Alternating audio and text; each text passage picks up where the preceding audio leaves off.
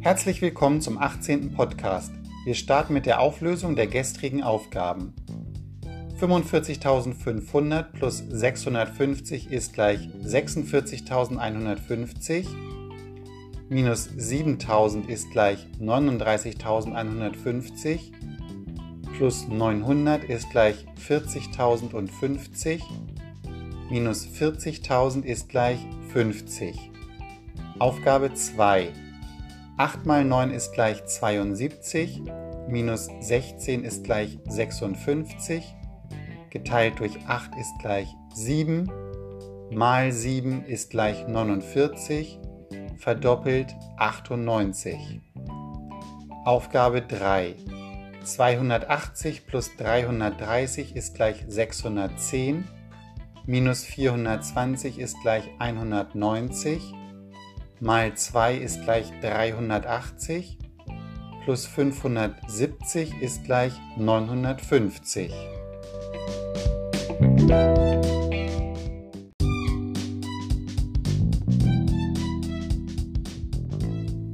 Die Endergebnisse der gestrigen Aufgaben lauten 50, 98, 950.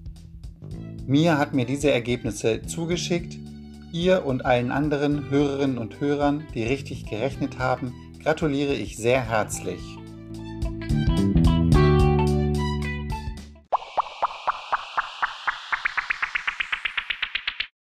Die neuen Aufgaben. Aufgabe 1. 890 plus 200 ist gleich minus 550 ist gleich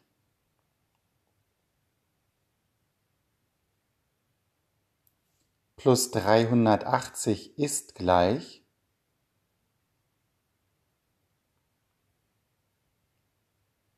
Ergänze bis 1000 Schreibe das Ergebnis in dein Heft oder auf ein Blatt Papier.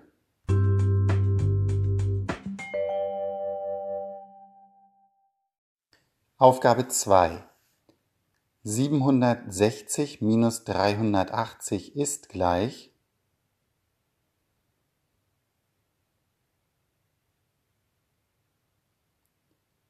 plus 96 ist gleich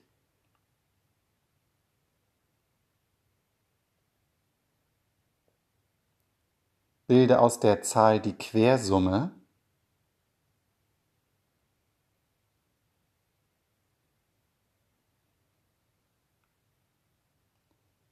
Multipliziere die Quersumme mit 3.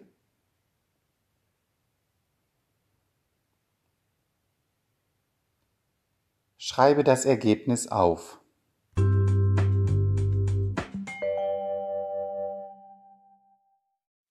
Aufgabe 3. 34.000 plus 28.000 ist gleich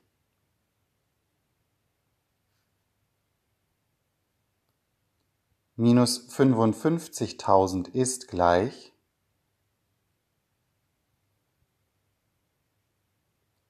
mal 4 ist gleich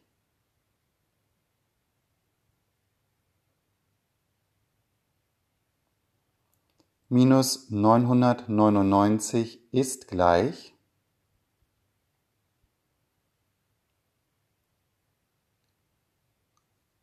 Notiere das Ergebnis.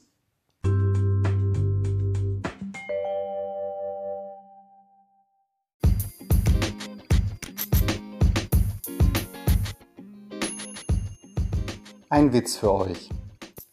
Der Lehrer fragt Fritzchen, wo denn seine Hausaufgaben seien. Fritzchen, ich sollte doch mein Zimmer beschreiben, oder? Lehrer, ja genau. Wo sind denn nun deine Hausaufgaben? Fritzchen, nun, als ich die erste Wand vollgeschrieben hatte, kam Mami und hat mir die Stifte weggenommen.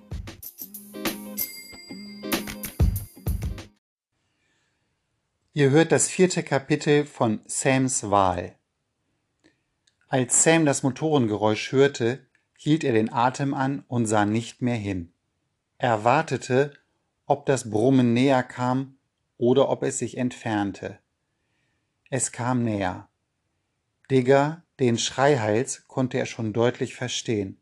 Da drüben, Bill, da drüben! Bills Antwort ging im Motorenlärm unter, aber Diggers Stimme konnte er wieder verstehen. Sieht aus wie einer meiner liebsten Kumpel.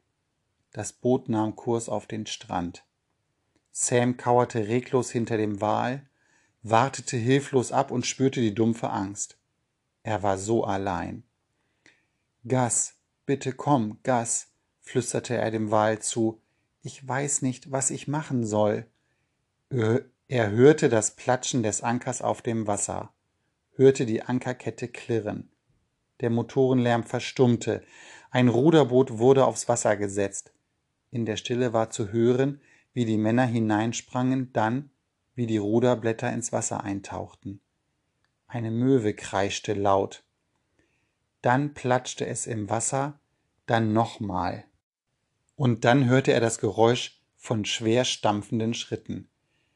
Hab ich's doch gesagt, ertönte Bills Stimme. Ein toter Wal steckt mit dem Kopf unter einer Plane. Solange der Kopf noch dran ist, Kumpel, rief Digger. Das lass mich erledigen. Plötzlich waren sie ganz nah. Sam richtete sich auf und sah sie an, ohne ein Wort zu sagen.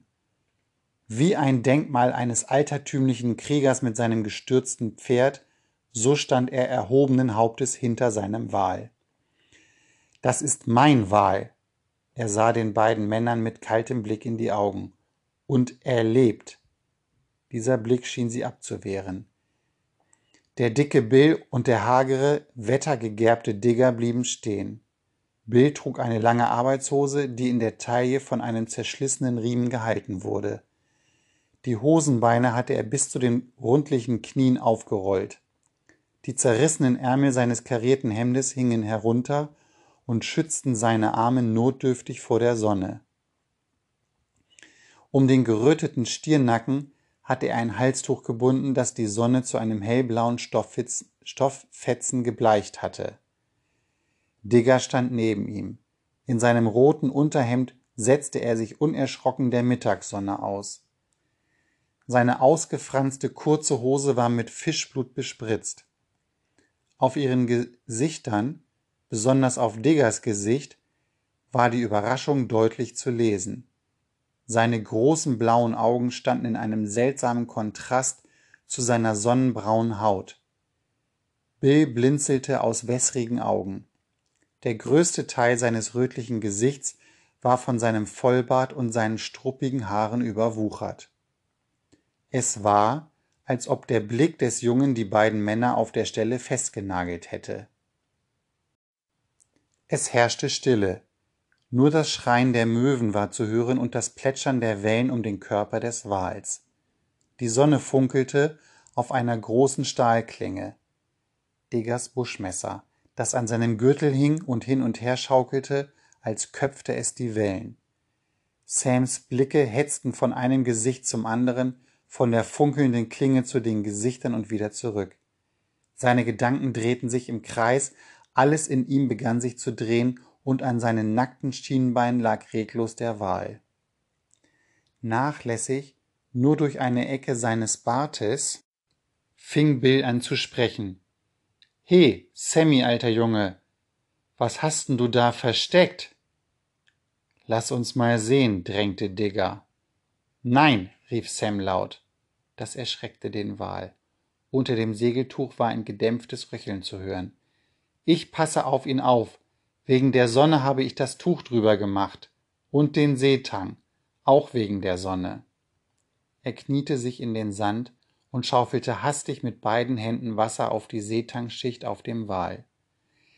Es ist viel zu heiß, redete er weiter, seine Stimme über, überschlug sich vor Aufregung. Deshalb muss ich ihn auch immer wieder nass machen. Bitte, Gas, komm doch endlich. Und deshalb habe ich ihn auch zugedeckt. Langsam, langsam, alter Junge, sagte Bill gedehnt.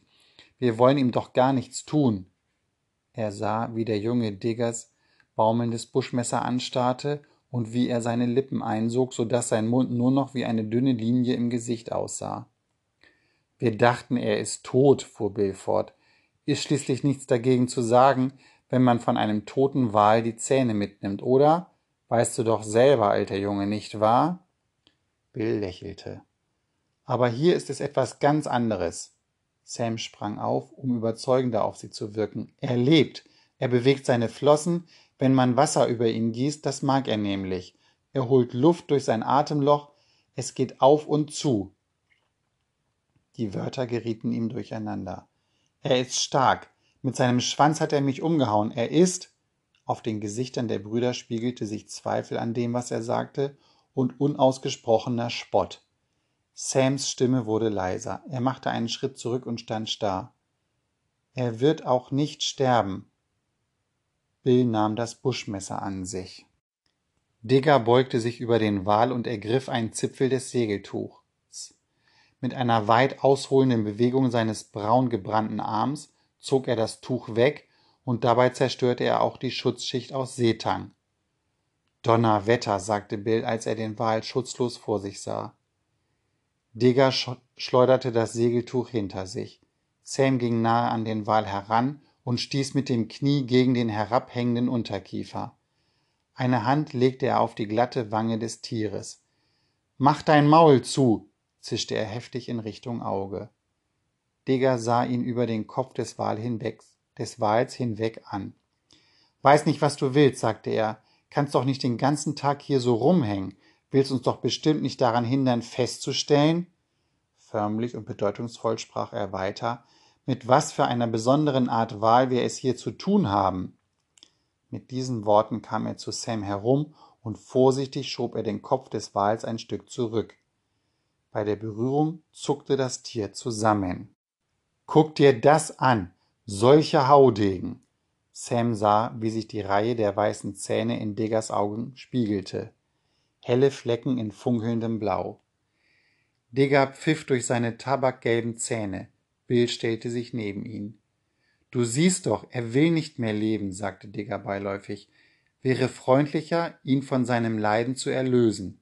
Das ist nicht wahr, rief Sam aufgeregt. Du musst es vom Standpunkt des Wals aussehen, versuchte es Digger weiter. Der liegt hier und kocht in der Sonne. Wie soll er jemals wieder ins Meer zurückkommen? Am Ende wird er doch sterben. Du mühst dich ab für die falsche Sache. Es wäre viel besser, wenn. Nein, sagte der Junge mit schwacher Stimme und starrte voll Angst auf die funkelnde Klinge. Einen Moment lang sagte keiner ein Wort. Bill wischte sich den Schweiß von der Stirn und trat von einem Fuß auf den anderen. Plötzlich stieß er einen lauten Fluch aus, bückte sich und buddelte im Sand vor seinen Füßen. Er förderte ein scharfkantiges, weißes Muschelstück zutage, dann griff er nach seinem Fuß, um sich die Schnittfunde zu besehen. Wässriges, rosa Blut lief über seine große Zehe. Sam verscheuchte eine Fliege vom Auge des Wals, das müde aussah. Ich weiß, was wir machen, sagte er mit plötzlich neuem Mut Angus Coley kommt. Wartet, was er sagt. Er weiß, was man tun muss. Er weiß Bescheid über Wale. Die beiden Männer sahen ihn an.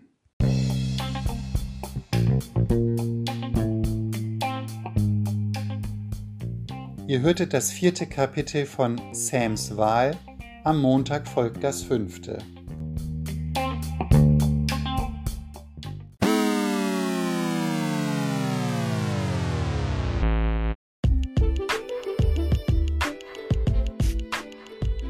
Das war's für heute. Ich wünsche euch ein wunderschönes Wochenende. Morgen folgt der Podcast für alle Schülerinnen und Schüler unserer Grundschule. Viele Grüße, euer Herr Feilke. Tschüss.